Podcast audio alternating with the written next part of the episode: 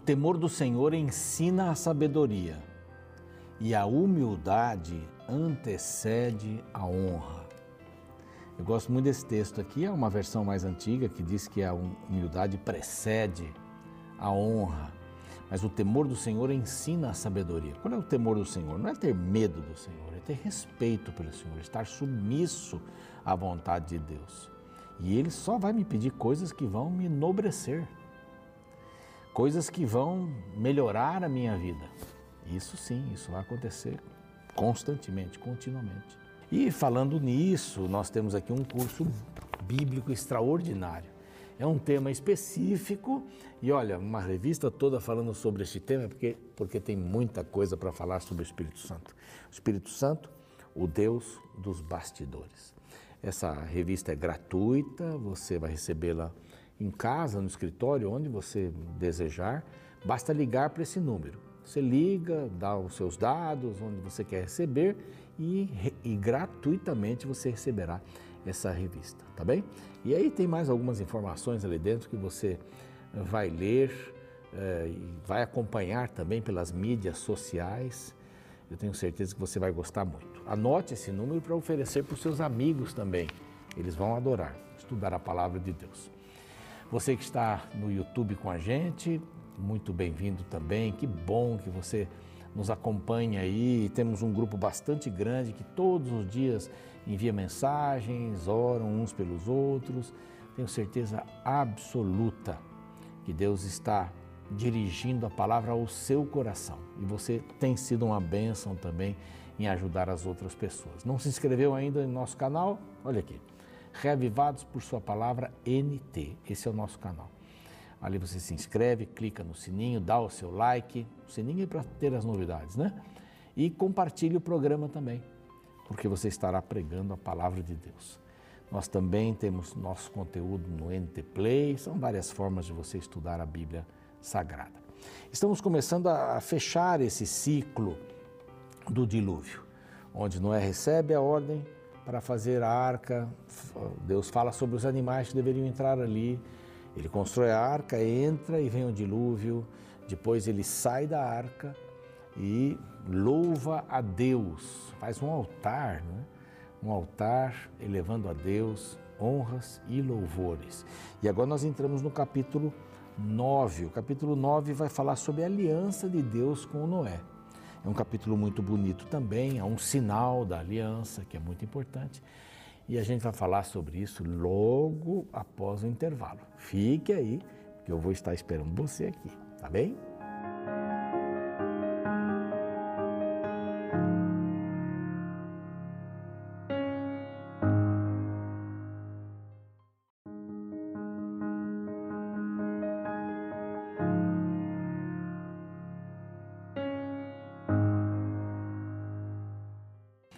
Já estamos de volta com o programa Reavivados por Sua Palavra. Você que chegou agora, muito bem-vinda, muito bem-vindo.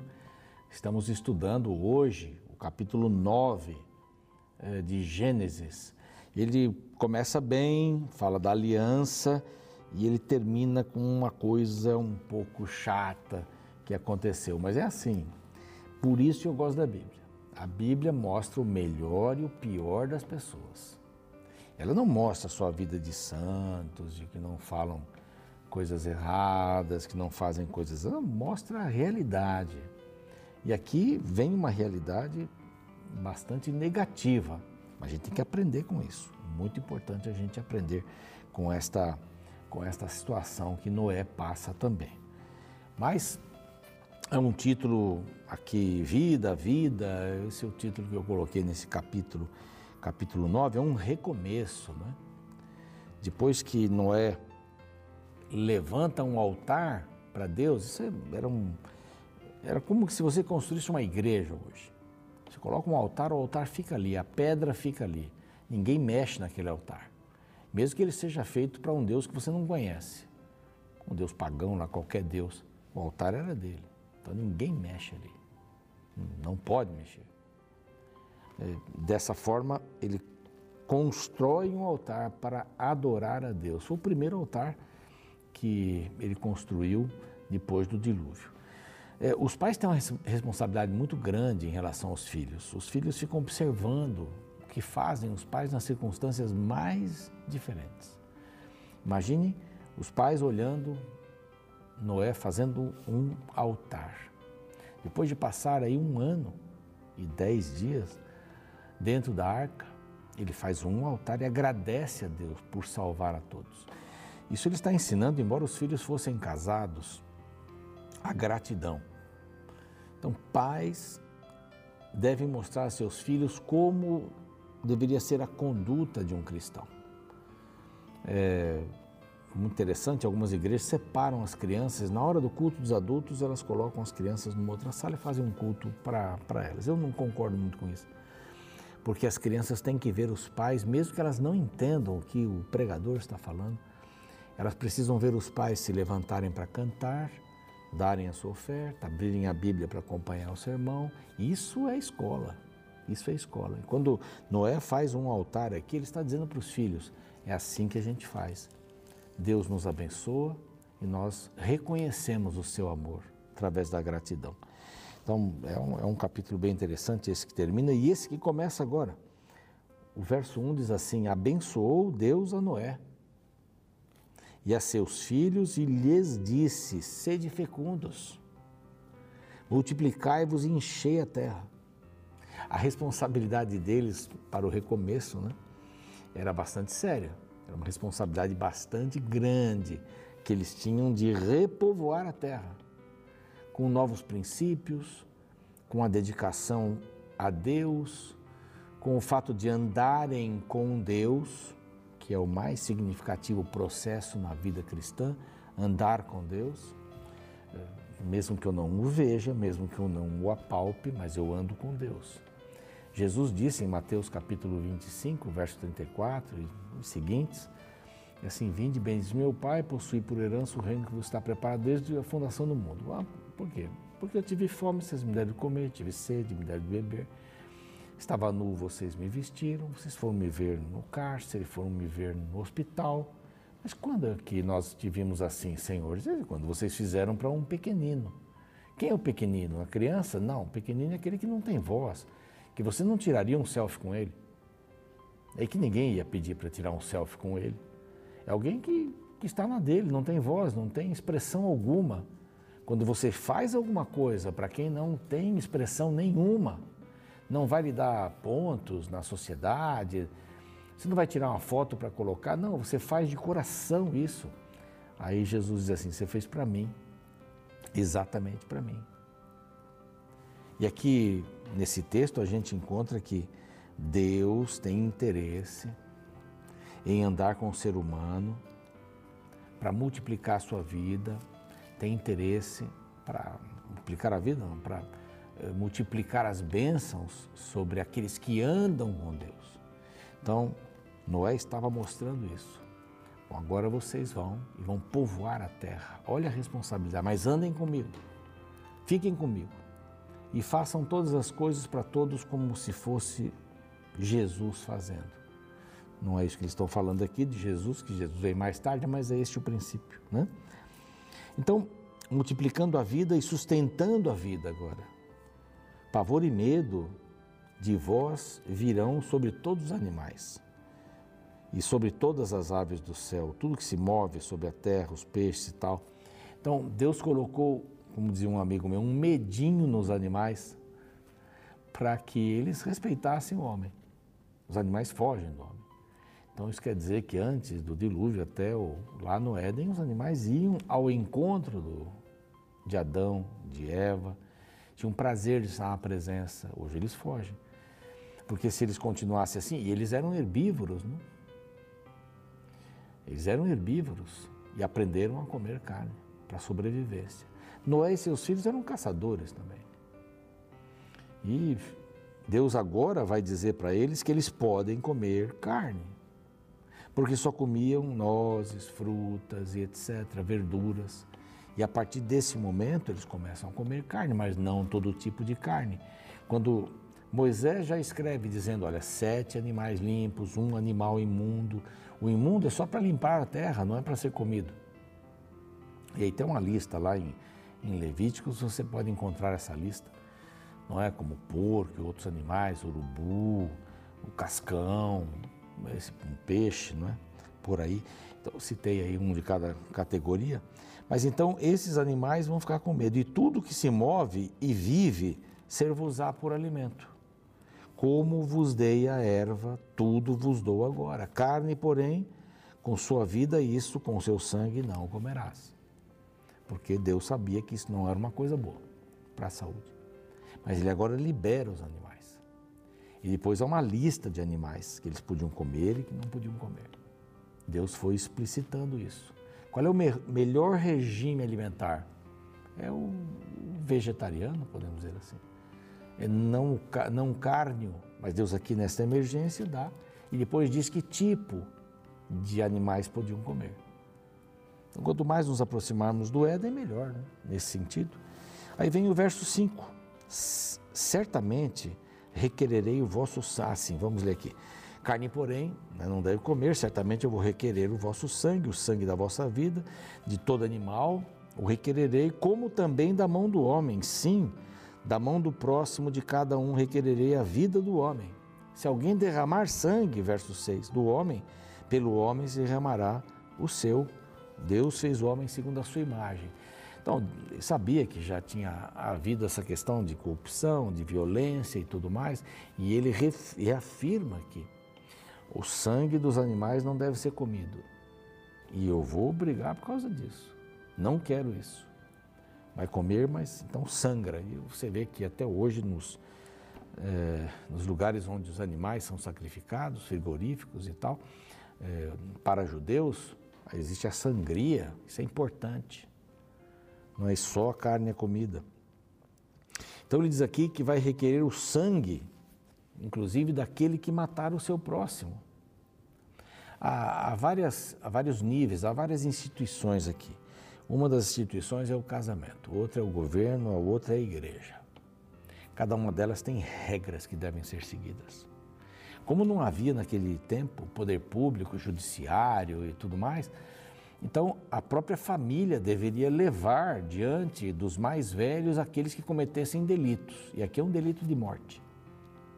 Mais tarde, como já disse aqui, haveria seis cidades de refúgio para aqueles que matassem sem querer, um acidente, alguma coisa assim, eles poderiam ir para lá, porque a família daquele que era tirado poderia e deveria levar o acusado diante das uh, dos juízes daquela época, que eram os mais velhos. Então Deus usa regras para o casamento, usa regras para a igreja, e regras para o governo também. Você pode ver que não há governo hoje que se espelha numa lei que permite a matança das pessoas. Isso é uma coisa que está bem estabelecida na sociedade. Pessoas que tiram a vida são levadas a juízo para ver se foi isso mesmo, o que aconteceu e tudo mais. Naquele tempo, Deus já deu ordem: não façam isso, porque eu, eu vou ser o juiz. Deus fez o homem à sua imagem, disse Moisés aqui. Mas sede fecundos e multiplicai-vos. Eu não quero tirar a vida, eu quero que vocês deem a vida, que vocês possam ajudar as pessoas a terem vida abundante. Então tenham filhos. Multipliquem, povoem a terra, multiplicai-vos nela. Eram apenas oito pessoas e elas precisavam se desenvolver nisso. Deus disse também para Noé e para os seus filhos, no verso 9 agora, para que eles desfrutem da aliança. Eis que estabeleço a minha aliança convosco e com a vossa descendência, com todos os seres viventes. E que ele menciona de novo: aves, animais domésticos, selváticos, que saíram da arca como todos os animais da terra. Todos os animais. Deus faz uma aliança com o homem e com os animais. São a sua criatura, respeito com os animais, né? Ele vai estabelecer a aliança, verso 11: Estabeleço a minha aliança convosco, não será mais destruída toda a carne por água de dilúvio. Isso nunca mais vai acontecer. Isso é a palavra de Deus. Então é bom acreditar na palavra de Deus. Nem mais haverá dilúvio para destruir a terra. E este vai ser o sinal, no verso 12. Qual era o sinal, né? É um arco. No verso 13 diz: Porei nas nuvens o meu arco. Será por sinal de aliança entre mim e a terra. Há vários arcos que foram vistos, né? Noé aqui viu o primeiro arco, Ezequiel vê o arco também quando ele vê a presença de Deus, e João também, capítulo 4, se eu não me engano, quando ele vê o trono de Deus e vira um, ar, um arco-íris. Interessante isso, Deus confirmando a sua promessa com o homem, de que não haveria mais destruição. É o Deus da palavra.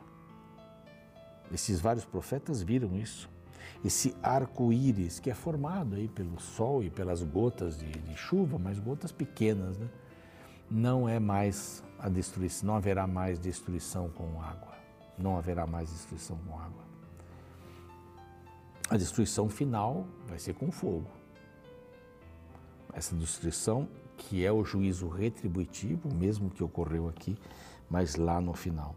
Então me lembrarei da minha aliança, firmada entre, entre mim e vós e todos os seres viventes e toda a carne. A repetição de Deus, ele não precisava dizer que estava fazendo um acordo com todos os animais. Imagina. Deus faz um acordo com o homem está pronto, mas são todos criaturas de Deus, o respeito que a gente tem que ter por esses animaizinhos, né? Todos os seres viventes não vão mais destruir toda a carne. Verso 16: O arco estará nas nuvens, vê-lo-ei e me lembrarei da aliança eterna entre Deus e todos os seres vivos. De novo, aqui. Disse Deus a Noé, verso 17: Este é o sinal da aliança estabelecida entre mim e toda a carne. Aí vem um momento, uma tragédia familiar. Aqui vem o resto da história. Dentro dessa experiência, tem que ligar toda hora meu celular que ele está caindo a bateria aqui. Mas dentro dessa experiência toda, Moisés, lavrador também, plantou uma vinha, verso 20, bebeu do vinho que estava fermentado embriagou-se. Não tem nenhum problema beber da vinha quando o vinho não está fermentado mas ele bebeu com vinho fermentado, o vinho fermentado e embriagou-se. E por causa desta falta de uh, divisão das coisas, essa perda né, de visões das coisas, ele se fez nu, ficou nu. E começou a fazer algum barulho lá dentro da tenda. Né? E Cana, e Can, né, o pai de Canaã, Can, um dos três filhos, vendo a nudez do pai, fê-lo saber, fora a seus, aos seus irmãos também. Então, aconteceu alguma coisa assim que até muitos não entendem. Um, um, filho não deveria ver a nudez do pai, ponto. Isso era um ponto. Se o pai estava embriagado, ele começou a ouvir barulho, ele deveria dar uma espiada. Bom, o pai está embriagado, está nu. O que deveria ter feito o Cã naquele momento? Deveria ter pego um pano, um lençol, um cobertor e coberto a nudez do pai. E ponto. Só que ele falou com o pai, foi e falou com os irmãos também. E assim, o que dá para imaginar aqui é que Cã ficou rindo do pai, olha aí. Porque as pessoas que bebem ficam engraçadas, falam bobagens, fazem coisas absurdas, porque elas perdem o senso, o equilíbrio mental. O álcool toma isso, em maior ou menor quantidade, mas ele tira a pessoa do centro, descentraliza a pessoa. Cã, como um bom filho, deveria olhar: o meu pai está nu. Vou pegar uma coisa para cobrir, cobrir a nudez do meu pai. E não vou falar para ninguém. Ele falou para os irmãos, como: vamos lá ver o pai nu. Ele não resolveu a questão. Os irmãos foram lá e, com todo respeito, tomaram uma capa, andaram de costas para não ver a nudez do pai e o cobriram a nudez. O verso 23 fala: sem que a vissem. Eles agiram certo. Eles não riram do pai, não foram contar para outros e resolveram a questão. Só que no dia seguinte, Noé despertou, né? Aqui. Noé despertou, soube da história e disse: Maldito seja Canaã, que é o filho de Cã. Aí vem os cananitas. Quando Israel saiu do Egito, era para ir para Canaã, era a terra que Deus tinha prometido. Abraão morou em Canaã. E eles se tornaram inimigos de Deus, se tornaram pervertidos completamente. Então ali ele estava fazendo uma profecia, eu estava vendo o que ia acontecer. Bendito seja o Senhor de Sem, que é o, que é o outro filho, não é o primeiro filho. Mas esse traria descendência de Abraão. Por isso que ele é colocado sempre em primeiro lugar, porque é desse que sai Abraão. E aqui diz assim: Bendito seja o, o Senhor Deus de Sem, ele nem diz Sem, né? O Senhor Deus de Sem, e Canaã seja servo dele. Engrandeça Jafé e habite nas tendas de Sem, e Canaã seja servo dele também. Noé passou o dilúvio, viveu 300 anos e tal, 950 anos de vida de, de Noé. Você percebe aqui que a situação, né? Sempre tem uma explicação para essas coisas. Mas do bom as coisas acabam virando algum problema, porque todas as famílias têm problemas. Como é que a gente pode resolver isso? Buscando a Deus, a orientação de Deus e que possamos viver dentro deste propósito que Deus tem para a nossa vida. Queria orar com vocês nesse instante. Pai querido, pedimos a tua bênção agora, que possamos ter laços familiares profundos, laços bem fortes, para nos ajudarmos mutuamente. É, o Senhor sabe das necessidades de cada família aqui. O Senhor possa supri-las, dar-nos sabedoria para enxergarmos a cada uma delas por Jesus. Amém. Fico por aqui, o programa segue e a gente se vê amanhã. Um abraço. Certa vez o menino olhava pela janela enquanto um belo arco-íris estava no céu. O pai, percebendo que o filho estava encantado pelo que viu, explicou ao filho que aquele arco-íris era uma aliança de Deus com os seres humanos. Sem se impressionar com o que ouvira, o menino respondeu: Eu já sabia disso, pai. Eu estou pensando aqui é que se o arco-íris é a aliança de Deus, qual será o tamanho do dedo dele? A aparição do primeiro arco-íris está registrada no capítulo 9 de Gênesis. Interessante que o capítulo anterior, o 8, é considerado como o capítulo das lembranças. Primeiro Deus se lembra de Noé e de todos os animais guardados na arca, fazendo soprar um forte vento sobre a terra e baixando as águas do dilúvio. Depois Noé se lembra de Deus erigindo um altar e oferecendo a ele um holocausto de animais e aves limpos. Como resultado desse ato de adoração, Deus lembrou da humanidade prometendo que não mais amaldiçoaria a terra por causa do homem. No capítulo 9 encontramos o desdobramento dessa promessa através da aliança estabelecida por Deus com Noé e seus filhos. Veja o relato dos versos 8 a 15. Então disse Deus a Noé e a seus filhos que estavam com ele: Vou estabelecer a minha aliança com vocês e com os seus futuros descendentes. Estabeleço uma aliança com vocês. Nunca mais será ceifada nenhuma forma de vida pelas águas de um dilúvio. Nunca mais haverá dilúvio para destruir a terra. E Deus prosseguiu: Este é o sinal da aliança que estou fazendo entre mim e vocês, e com todos os seres vivos que estão com vocês para todas as gerações futuras. O meu arco que coloquei nas nuvens será o sinal da minha aliança com a terra. Quando eu trouxer nuvens sobre a terra e nelas aparecer o arco-íris, então me lembrarei da minha aliança com vocês e com os seres vivos de todas as espécies. Os arco-íris são formados pela luz solar filtrada pela água no ar. Cada gota transforma-se num prisma e separa as cores presentes na luz branca do Sol. Esse fenômeno da natureza foi escolhido como símbolo da aliança de Deus com Noé, representando o penhor da graça divina para a humanidade. O arco-íris é encontrado nas nuvens de modo que todos podem enxergar. Ele foi colocado no mesmo lugar onde jorraram as chuvas copiosas do dilúvio e tem as cores variadas para representar a multiforme graça de Deus. Esse sinal não ficou restrito para aquela geração, pois se trata de uma aliança eterna. É interessante notar que a Bíblia relata o arco-íris sendo observado em três circunstâncias diferentes. Noé viu depois da tempestade, Ezequiel no meio da tempestade e João depois da tempestade.